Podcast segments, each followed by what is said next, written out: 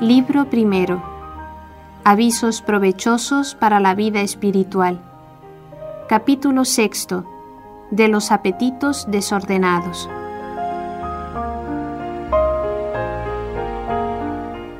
Cuantas veces el hombre se deja llevar de su apetito desordenado, pierde el sosiego interior. El soberbio y el avaro nunca están tranquilos. El pobre y humilde de espíritu descansa en la abundancia de una santa paz. El que no vive perfectamente mortificado en sí mismo, presto es tentado y vencido por cosas pequeñas y viles. El flaco de espíritu que no vence su inclinación a las cosas carnales y sensibles, con dificultad desarraigará totalmente sus deseos terrenos.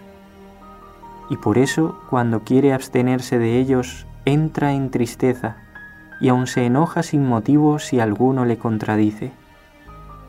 Pero si alcanza lo que deseaba, siente luego pesadumbre por el remordimiento de la conciencia, porque siguió su apetito, que nada aprovecha para alcanzar la paz que buscaba. Resistiendo a las pasiones, no sirviéndolas, es como se halla la verdadera paz del corazón pues no hay paz en el corazón del hombre carnal entregado a las ilusiones de los sentidos, sino en el del que es fervoroso y espiritual.